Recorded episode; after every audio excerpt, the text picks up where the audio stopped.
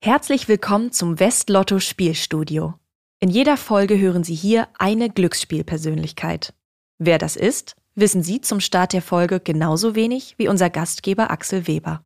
Aus einer Branchenliste wurde ein Gast ausgewählt. Bringen Sie in Erfahrung, wer das ist. Viel Spaß beim Hören. Und nun, los geht's. Spielstudio, der Westlotto Glücksspiel Podcast mit Axel Weber. Neues Jahr, neues Spielstudio. Der Dampf der Silvesterraketen ist verraucht und in 2023 gibt es natürlich auch wieder Glücksspiel. Und wenn es Glücksspiel gibt, dann gibt es natürlich auch eine neue Folge von Spielstudio. Liebe Zuhörerinnen und Zuhörer, mein Name ist Axel Weber. Ich begrüße Sie ganz herzlich zur ersten Ausgabe in dem schönen Jahr 2023. Ich habe mir heute einen Gast eingeladen, von dem ich wie immer noch nicht weiß, wer es ist. Also er wurde eingeladen und jetzt hören wir mal, mit wem ich heute talken darf.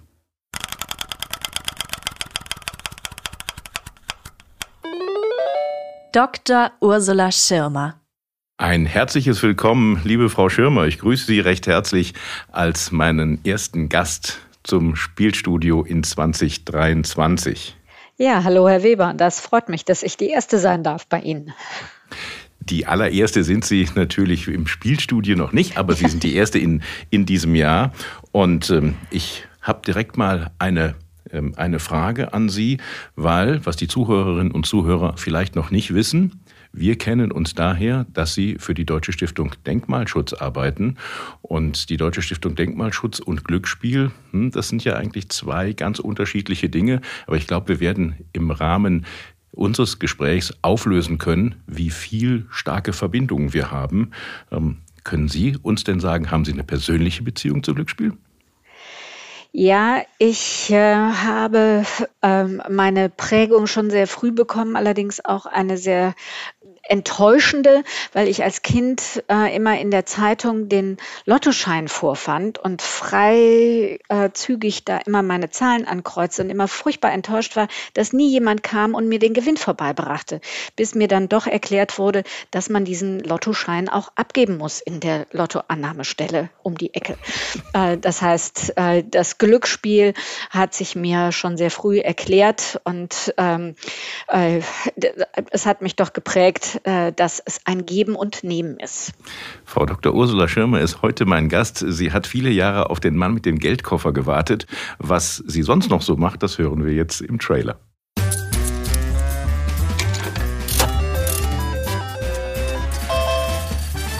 Unser heutiger Gast in drei Worten. Schützen, restaurieren, fördern. Die studierte Kunsthistorikerin setzt sich bundesweit für den Erhalt von Denkmalen ein.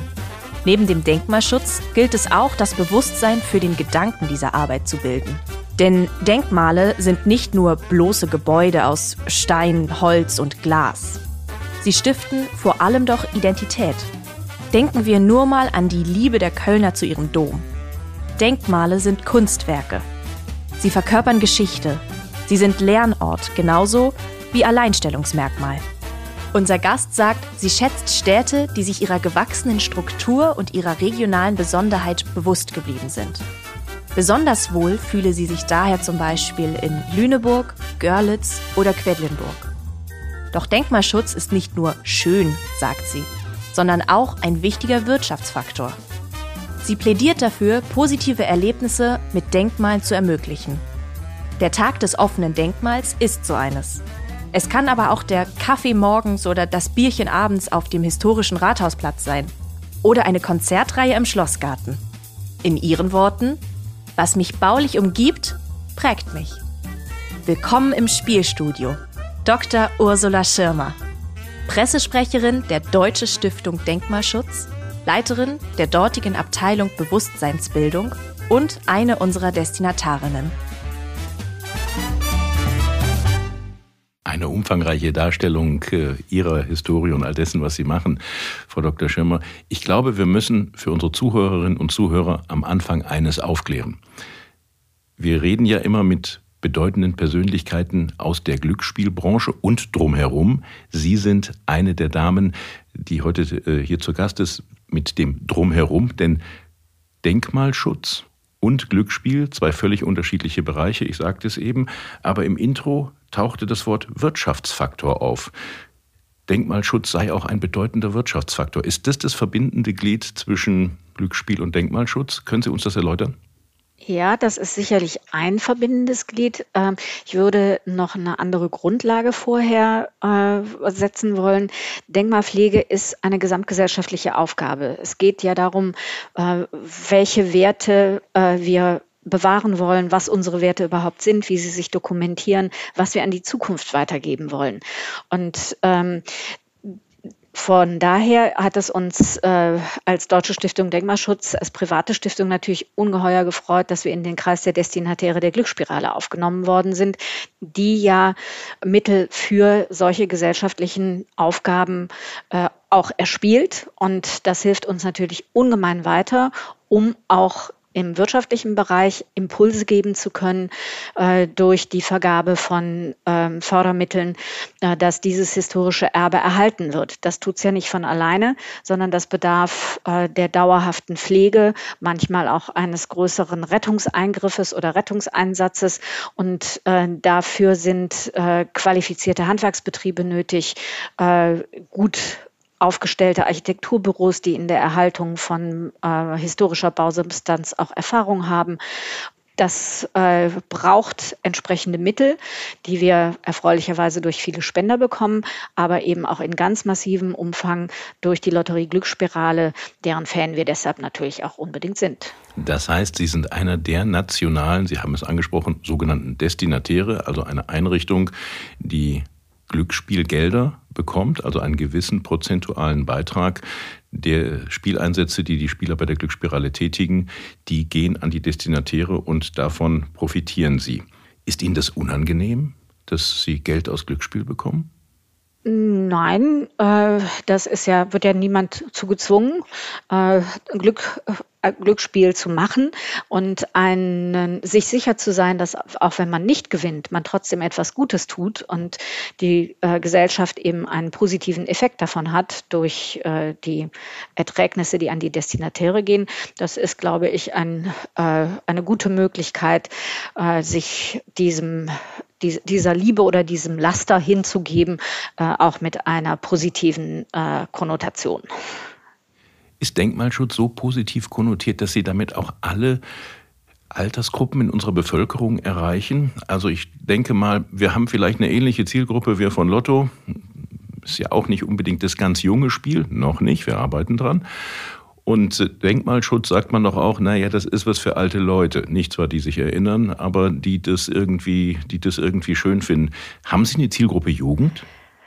auch wir arbeiten daran, äh, dieses Thema äh, für junge Menschen attraktiv zu machen. Ähm, Denkmalpflege hat so ein bisschen den Ruf, was Verstaubtes zu sein, eben der alte Kram. Wen interessiert das, ähm, äh, wenn man in dem Alter ist, wo man nicht mehr sportlichen Urlaub macht, sondern Kultururlaub und äh, äh, sich äh, für diese Dinge interessiert. Denkmalpflege hat aber auch noch ganz andere Aspekte, die wir versuchen, den jungen Leuten nahezubringen. Äh, zum einen ist es ein ein sehr nachhaltiges Thema, was uns natürlich zurzeit alle umtreibt. Die Denkmale äh, sind vor Jahrhunderten entstanden, haben dort einen durch die Bank sehr kleinen äh, Umwelt Fußabdruck hinterlassen, äh, weil sie mit regionalen, nachhaltigen, natürlichen Baustoffen errichtet worden sind. Die haben quasi ihre äh, Energieabschreibung schon vor vielen Jahren oder Jahrhunderten äh, erfolgreich absolviert. Mit der Ressource umbauter Raum anders umzugehen, das ist ja was, was zurzeit auch ganz intensiv diskutiert wird und was, weil sie es nachher oder in Zukunft ausbaden müssen, natürlich auch gerade die junge Generation interessiert, wie man nicht nur mit hohem Energieaufwand Beton herstellt, sondern wie man eben auch mit nachhaltigen äh, Baumaterialien arbeiten kann, beziehungsweise das, was vorhanden ist an historischer Bausubstanz, auch in eine wohnliche in eine äh, der äh, heutigen, den heutigen Ansprüchen entsprechenden Qualität äh, in eine solche Zukunft zu bringen. Hätten wir einen Nachhaltigkeitstalk, liebe Frau Dr. Schirmer, dann würde ich jetzt schon sagen, herzlichen Dank, weil Sie haben eindrucksvoll klar gemacht, dass offenkundig alte Bausubstanz, denkmalschutzwürdige Bausubstanz eine ähm, sozusagen einen Blickwinkel für Nachhaltigkeit erzeugt, wie ihn die meisten wahrscheinlich noch nicht haben. Ich habe gelesen, dass der Tag des offenen Denkmals, der immer im Herbst stattfindet, einmal im Jahr, Deutschlands größte Kulturveranstaltung ist. Ist das richtig? Ja, auch das ist ein Weg, wo, mit dem wir äh, jüngere Leute ansprechen wollen, auf das Thema hinweisen wollen. Es ist die größte Kulturveranstaltung, die von bürgerschaftlichem Engagement getragen wird. Der Tag des offenen Denkmals wird in Deutschland, darum beneiden uns sehr viele andere europäische Länder, von den Denkmaleigentümern, von den Bürgerinitiativen, von den Vereinen äh, umgesetzt. Wir als äh, Stiftung haben die bundesweite Koordination übernommen, äh, stellen also Materialien vom Plakat bis zum Handzettel und hilfreiche äh, Informat Tipps und Infos zur Verfügung. Wir haben eine, die, wir pflegen die Internetseite, wir machen Pressearbeit, es gibt eine App dazu. Also um es zu bewerben, das macht die Deutsche Stiftung Denkmalschutz, aber die Denkmale öffnen, das tun die Denkmaleigentümer, die stolz sind auf das, was sie äh, erreicht haben, die zeigen, wie es geht mit Handwerksbetrieben. Äh, da kann man mal einem Restaurator über die Schulter schauen und versteht dann, warum Denkmalpflege auch so lange dauert, wenn man eben Millimeter für Millimeter einer Wandmalerei mit dem Skalpell freilegen muss. Ähm, solche äh, Eindrücke kann man eben beim Tag des offenen Denkmals gewinnen. Und viele junge Leute nutzen die Gelegenheit auch dadurch natürlich ganz unterschiedliche Berufsfelder kennenzulernen. Denn die Denkmalpflege hat, äh, das ist der wirtschaftliche Aspekt, den Sie ganz zu Anfang angesprochen haben, äh, ja auch viele Auftragsmöglichkeiten für qualifizierte Handwerksbetriebe. Ähm, dort geht es nicht nur um den Zimmermann oder die Zimmerleute äh, oder den Stuckateur, was man sofort mit Denkmalpflege in Verbindung setzt. Äh, da geht es auch um die Frage, ähm, wie kann ich moderne Heizungs- und Wasserinstallationen in einem historischen Bau unterbringen, ohne alles Mögliche kaputt zu machen. Da kann ich eben nicht einfach mal äh, auf dem kürzesten Weg ein paar Schlitze in die Wand klopfen, um eine Stromleitung oder eine äh, Telefonleitung neu zu verlegen, sondern da bedarf es eines äh, einer guten Zusammenarbeit mit allen anderen Gewerken und äh, eines besonders äh, sensiblen Blicks und äh, auch sensibler Methoden und Arbeitsweisen, um so viel Substanz wie möglich zu erhalten, wenn man ein Denkmal modern aufbereiten will, damit es auch hm. in 50 Jahren noch genutzt wird. Sie haben das Wort sensibel benutzt. Empfinden Sie auch, wenn Sie so erfolgreiche, äh, erfolgreich Denkmale restauriert haben, sowas wie einen persönlichen Glücksmoment? Ja, das ist schon äh, häufiger mal der Fall, gerade wenn es sich um längerfristige Maßnahmen handelt. Äh, das ist uns ja auch möglich äh, dank der Glücksspirale, weil wir uns auf die äh, Mittel verlassen können. Also an der zum Beispiel der Georgenkirche in Wismar haben wir äh, über 20 Jahre gearbeitet. Ähm, nicht nur alleine, aber die Stiftung war einer der großen Fördermittelgeber auch. Und ich erinnere mich an meinen ersten Besuch in Wismar Mal, da wuchsen noch armdicke Bäume aus der Mauerkrone. Und als äh, sich da die Gewölbe wieder geschlossen haben und man auf einmal wieder merkte, man ist in einem Raum, nicht nur in einer Ruine, das ähm, äh, und, und dabei ein kleines Rädchen im Getriebe gewesen zu sein, das nimmt einen dann auch persönlich äh, ganz besonders äh, auf eine positive Art und Weise mit, äh, dass man äh, sagen kann, also das ist schon eine Leistung, die noch ein bisschen in die Zukunft wirkt. Und ich kann jedem nur empfehlen, da mal vorbeizufahren. Dankeschön, dass Sie uns so emotional teilhaben lassen ähm, an Ihren Empfindungen äh, des Glücks in Bezug auf Ihren Beruf. Man merkt, Sie sind, glaube ich, seit über 30 Jahren äh, für die Deutsche Stiftung Denkmalschutz tätig und das ist Ihnen in Fleisch und Blut übergegangen. Ja, so ist es. Frau Dr. Schimmer, wir haben in dem Beitrag gehört, dass für Sie Denkmale Objekte sind, die Geschichte anschaulich vermitteln können. Und da fällt mir natürlich unweigerlich ein Projekt ein, was wir gemeinsam gestartet haben, nämlich ebenfalls ein Audioformat unserer Serie Die sprechenden Denkmale. Da haben wir Denkmale zum Leben erweckt und haben ihnen eine Stimme gegeben. Und zwar nicht eine Stimme über die Denkmale, sondern die Denkmale sprechen selbst. Auch das ist abrufbar auf allen Audioplattformen und über QR-Codes an den Denkmalen selbst. Welche Erinnerungen haben Sie an den Start? Vielleicht interessiert es unsere Zuhörer, ob das für Sie auch eine Chance war oder Sie gesagt haben, naja, das probieren wir mal aus, da hat irgendeiner eine Idee, ähm, aber Ist diese Modernität für Sie ein Erfolg? Auf jeden Fall. Also das sind neue Wege, neue Medien, äh, die eben auch ganz neue äh, Zielgruppen erschließen. Mit dem Handy läuft heute fast jeder ununterbrochen rum. Äh, deshalb so einen QR-Code einzuspeisen und sich an einem Denkmal etwas über dieses Denkmal erzählen lassen zu können, auch wenn es gerade geschlossen hat. Das ist ja oft die Krux, dass man irgendwo in der Stadt unterwegs ist und man sieht was Interessantes und kann es gar nicht einsortieren.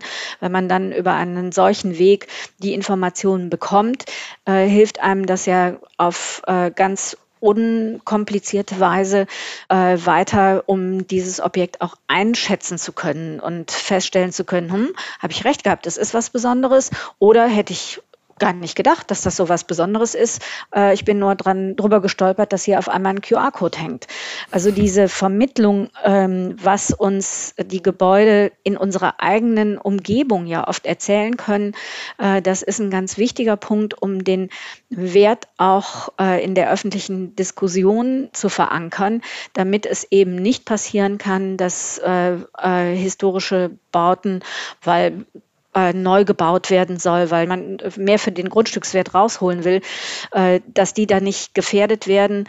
Äh, denn Denkmale haben nun mal das, oft das Problem, dass sie in der Innenstadt an zentraler Lage in 1a-Lage liegen. Und da sind die Begehrlichkeiten äh, auch manchmal groß, da noch mehr aus dem Immobilienbereich äh, machen zu können. Aber warum es in der Form, die's, äh, die von der Geschichte erzählt, einfach auch wichtig ist und was es uns erzählen kann. Dafür sind die Podcasts Sprechendes Denkmal eine wunderbare Möglichkeit, äh, die wir gerne weiterführen. Also das war eine großartige Idee der Glücksspirale, äh, dieses neue Medium aufzulegen und wir wollen das ja auch noch weiter vorantreiben, äh, dass äh, nicht nur in Nordrhein-Westfalen man was davon hat. Das äh, wollen wir genauso, insbesondere weil ja ja die Überlegungen, warum es das sprechende Denkmal gibt, auch noch andere Menschen überzeugt hat, nämlich die Jury beim Deutschen PR Award. Und wir haben ja da tatsächlich einen PR Award gewonnen äh, für das beste ähm, Projekt in Bezug auf Nachhaltigkeitsreputation, also all die Dinge, die Sie eben schon angesprochen haben, modernes verbunden mit nachhaltigem und historischem. Was ist da passiert bei Ihnen, als Sie das gehört haben? Waren Sie stolz? Auch da komme ich wieder zu dem Punkt mit dem kleinen Rädchen. Äh, das ist äh, ja von Seiten der Stiftung quasi nur Inhalt zugeliefert worden, aber die Ausarbeitung des Projektes, die Realisierung, äh, da waren wir ja nur der kleinere Partner, aber das macht dann schon stolz, wenn sowas genauso verstanden wird, wie man es sich ursprünglich vorgestellt hat, wie wir es besprochen haben, was man damit erreichen kann. Das ist dieses Vermittlungsthema ist ein ganz wichtiges. Äh, in, wir reden immer davon, man sieht nur, was man weiß. Das heißt, ich muss die Gelegenheit haben zu erklären, warum das eben jetzt was Besonderes ist und worin die Besonderheit liegt. Das tun wir beim Tag des offenen Denkmals und das tun wir auch äh, immer äh, mit dem sprechenden Denkmal. Das tun wir natürlich auch in den klassischen äh, Vermittlungsmethoden über unser Magazin Monumente äh, oder auch auf der Internetseite. Äh, aber jeder Weg, jeder Kanal äh, der eine andere Interessensgruppe äh, ansprechen kann, ist eine großartige Chance für die Denkmalpflege.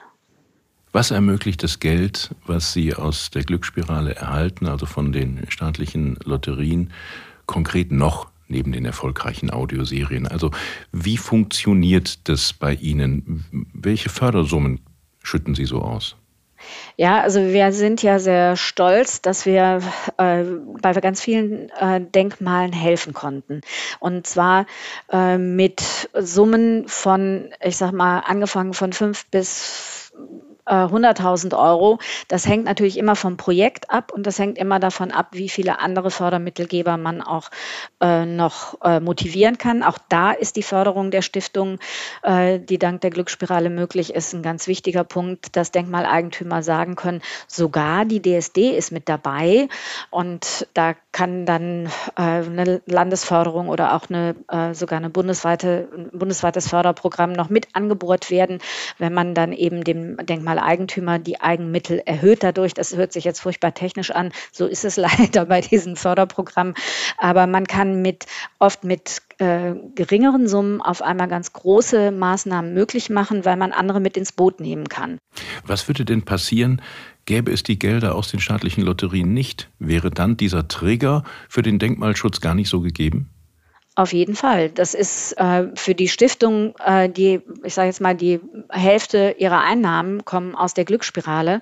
Äh, wir kriegen auch äh, erfreulicherweise viele Spenden, aber das verdoppelt es natürlich dann, äh, die, die, verdoppelt die Mittel, die wir einsetzen können. Und bei der klassischen, äh, bei den klassischen Förderprogrammen geht es meist um eine Drittelung der Kosten. Das heißt, wenn die Stiftung einem Eigentümer einen höheren Eigenanteil ermöglicht, können bei anderen Fördermitteln Programmen nochmal zwei Drittel dazukommen. Also das ist schon ein großes Potenzial, das in diesen Fördermitteln drin liegt. Und äh, gerade bei privaten Denkmaleigentümern, die uns ja besonders am Herzen liegen, ähm, sind solche längerfristigen, auch mehrjährigen Fördermaßnahmen, auch bei Fördervereinen, ähm, irgendwann sind die am Ende mit ihren Rücklagen. Und äh, da ist so eine Hilfe äh, weitaus mehr wert als Geld. Und äh, sie ist ja auch verbunden mit einer entsprechenden fachlichen Begleitung durch unser Haus.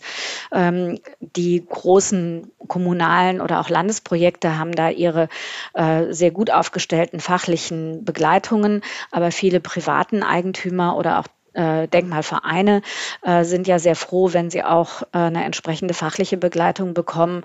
Äh, denn Baustellen auf historischen Gebäuden, auch wenn sie gut vorbereitet sind mit Bauforschung und restauratorischen Voruntersuchungen, äh, man erlebt immer wieder Überraschungen, manchmal auch sehr schöne, weil man doch eine Wandmalerei entdeckt, die, von der vorher niemand etwas wusste.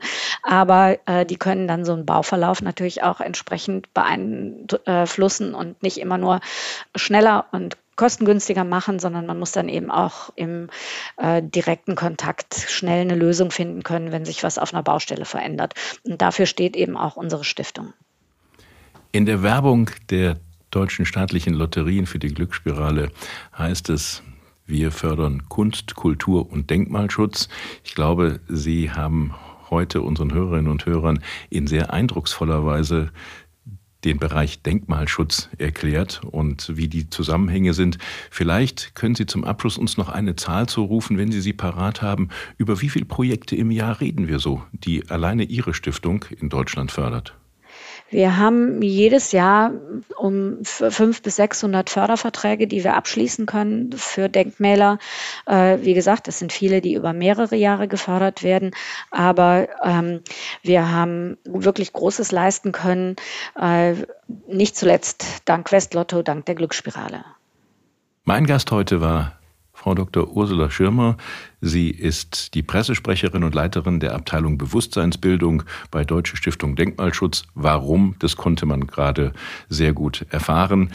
Frau Dr. Schirmer, ich danke Ihnen recht herzlich für die Einblicke. Ich freue mich aber auch genauso, dass wir in 23 und hoffentlich noch viele Jahre in diesem Förderkonstrukt zusammenarbeiten können und so auch der Gesellschaft ein Teil zurückgeben können von dem, was historisches Kulturbewusstsein ist. Bewusstseinsbildung ist ja eine ihrer, äh, ihrer Aufgaben und Tätigkeiten. Und neben dem sprechenden Denkmal, vielleicht fallen uns noch viele schöne andere Dinge ein, die mit dem Geld der Spielerinnen und Spieler aus dem Produkt Glücksspirale äh, entstehen können für die Deutsche Stiftung Denkmalschutz. Vielen Dank. Ich danke Ihnen und wünsche weiterhin auch im eigenen Interesse viel Erfolg. Vielen Dank, liebe Zuhörerinnen und Zuhörer.